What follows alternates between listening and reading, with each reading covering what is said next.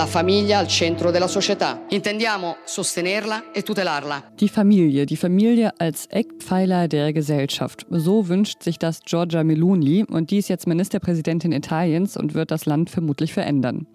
Wie, das besprechen wir gleich. Außerdem habe ich mich gefragt, ob es jetzt schon genug geregnet hat, damit die Trockenheit vom Sommer ausgeglichen werden konnte. Dazu gleich mehr in Was jetzt, dem Nachrichtenpodcast von Zeit Online. Ich bin Pia Rauschenberger und jetzt hören Sie hier die Nachrichten. Ich bin Lisa Pausch. Guten Morgen.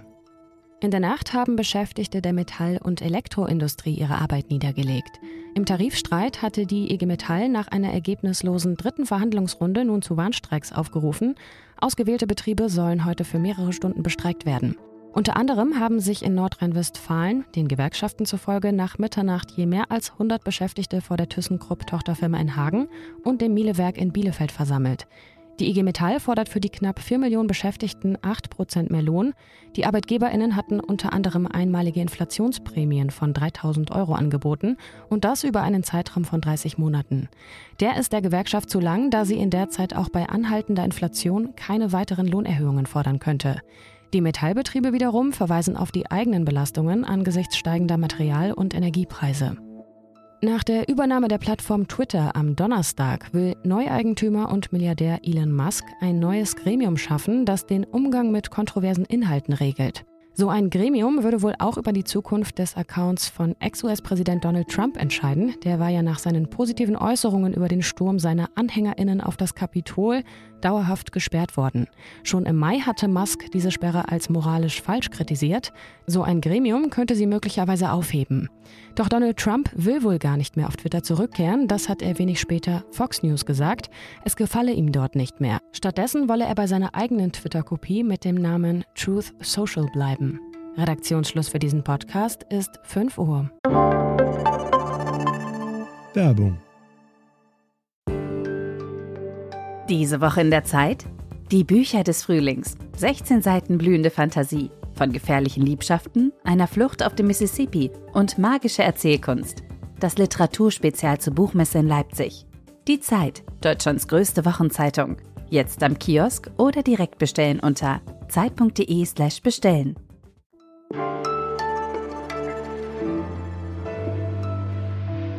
Vor 100 Jahren hat der Faschist Benito Mussolini in Italien die Macht ergriffen. Über ihn hat Giorgia Meloni mal gesagt, er sei ein guter Politiker gewesen. 100 Jahre nach Mussolinis Marsch auf Rom ist jetzt die Postfaschistin selbst Ministerpräsidentin geworden. Diese Woche bekam Giorgia Meloni das Vertrauen auch in der zweiten Parlamentskammer in Rom ausgesprochen und konnte dann ihre Regierungsarbeit aufnehmen. Was Italien von Meloni erwarten kann, das bespreche ich jetzt mit Almut Siefert, die lange dort gelebt hat. Hi Almut. Hallo Pia.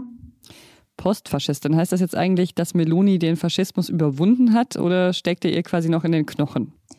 Das ist eine sehr interessante Frage. Ähm, die kann man, glaube ich, im Moment auch noch nicht so wirklich beantworten. Sie hat jetzt in ihrer Regierungserklärung, die sie diese Woche gehalten hat, zwar betont, sie habe für den Faschismus niemals Nähe oder Sympathie empfunden und hat sich auch sehr explizit von den Rassengesetzen 1938 verabschiedet und es als Tiefpunkt der italienischen Geschichte genannt. Aber also im Wahlkampf hat sie sich nie wirklich davon distanziert, dass sie ja die Chefin der Partei ist, die die Nachfolgepartei der Faschisten in Italien ist. Also zum Beispiel hat sie sich auch geweigert oder die Diskussion einfach abgebügelt, ähm, warum das Parteilogo immer noch die Fiamma Tricolore ist. Für viele Interpreten die Flamme, die aus einem schwarzen Balken kommt, äh, was für viele ein Symbol für den Sarg Mussolinis ist. Innenpolitisch hat Ihr Ansatz, einige Ministerien umzubenennen, ja für Aufsehen gesorgt. Zum Beispiel das Familienministerium, das jetzt Ministerium für Familie, Geburten und Chancengleichheit heißen soll. Ist das nur eine Namensänderung, um das so ein bisschen Meloni-mäßig klingen zu lassen oder steckt da mehr dahinter? Das klingt natürlich jetzt erstmal sehr nach Meloni, aber da steckt natürlich sehr viel mehr dahinter, meiner Meinung nach. Also sie hat auch im Wahlkampf immer wieder betont, dass man die Italiener wieder dazu bringen muss, mehr Kinder zu bekommen etc. Sie hat auch sehr gewettert gegen, gegen Gender, gegen LBGTQI. Aber das ist in Italien sowieso noch ein großes Problem, finde ich. Also mir ist damals, als ich in Rom gelebt habe, als erstes aufgefallen, dass man da sehr wenige offen schwul und lesbische Paare sieht, die durch die Stadt laufen. Unter anderem wurde auch das Industrieministerium, das ähm, auch von einem Parteikollegen von Meloni, von Alfonso Urso geführt wird, das wurde umbenannt in Ministerium für die Unternehmen und das Made in Italy. Also das zeigt ja auch den nationalistischen Anschlag, der da, der da von Anfang an in der Politik mitschwingt. Und auch wurde das Ministerium für den ökologischen Wandel, das wurde schlicht abgeschafft, was ein klares Signal ist, welche Wertigkeit Umweltpolitik in der Regierung Melonis haben wird. Ein weiterer Punkt, der ihrem Ruf als sehr rechte Politikerin gerecht wird, ähm, sie will den Kampf gegen private Seenotretter im Mittelmeer wieder aufnehmen und sie will außerdem die Boote der Migrantinnen schon bei der Abfahrt blockieren, also die Ankunft in Italien massiv erschweren. Was bedeutet das jetzt für Schiffe, die Menschen im Mittelmeer gerettet haben? Das ist tatsächlich auch eine gute Frage. Ähm, Innenminister ist ja jetzt nicht Salvini geworden. Er hatte ja sehr dafür gekämpft, dass er wieder dieses Amt innehaben kann. Er war ja derjenige, der diese harte Politik äh, der Porti Chiusi, also der geschlossenen Häfen, vorangetrieben hat in seiner Amtszeit. Wobei man da auch dazu sagen muss, dass die, dass die Kriminalisierung der Seenotretter bereits unter dem linken Innenminister Miniti Anfang genommen hat. Äh, Salvini hatte das natürlich dann tatsächlich in eine andere Sphäre nochmal gehoben. Jetzt ist Matteo Piantedosi Innenminister. Er ist ein sogenannter Technico, also ohne Parteizugehörigkeit, aber er war Kabinettschef Chef unter Salvini. Und Salvini selbst ist ja jetzt Minister für Verkehr geworden. Äh, damit ist auch die Küstenwache momentan noch unter seiner Rigide. Ob Meloni ihm die wieder wegnimmt, um ihm jetzt nicht zu viel Raum zu geben, um mit dem Thema Migration wieder punkten zu können, weil das ist das einzige Thema, mit dem Salvini punkten kann. Das wird sich auch in Zukunft zeigen. Danke dir, Almut. Danke dir, Pia.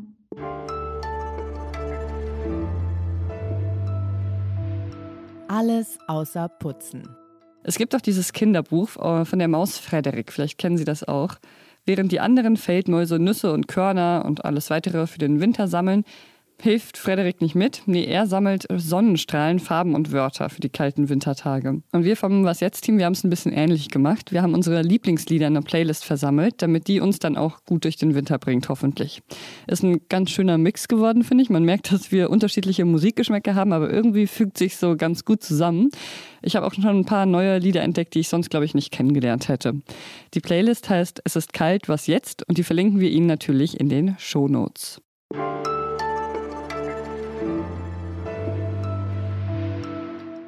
Im Sommer haben wir hier im Podcast viel über Trockenheit gesprochen, über Wasserknappheit, auch in Deutschland. Im Juni, im Juli, im August hat es ja sehr viel weniger geregnet als im Durchschnitt der Jahre zuvor.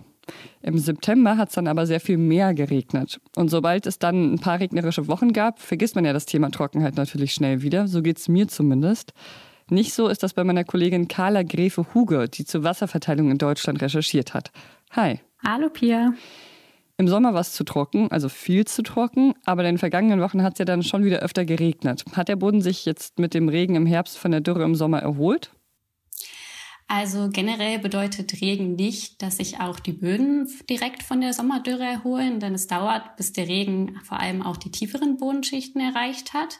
Ähm, das ist natürlich von Region zu Region unterschiedlich. Das kann man jetzt nicht für ganz Deutschland sagen.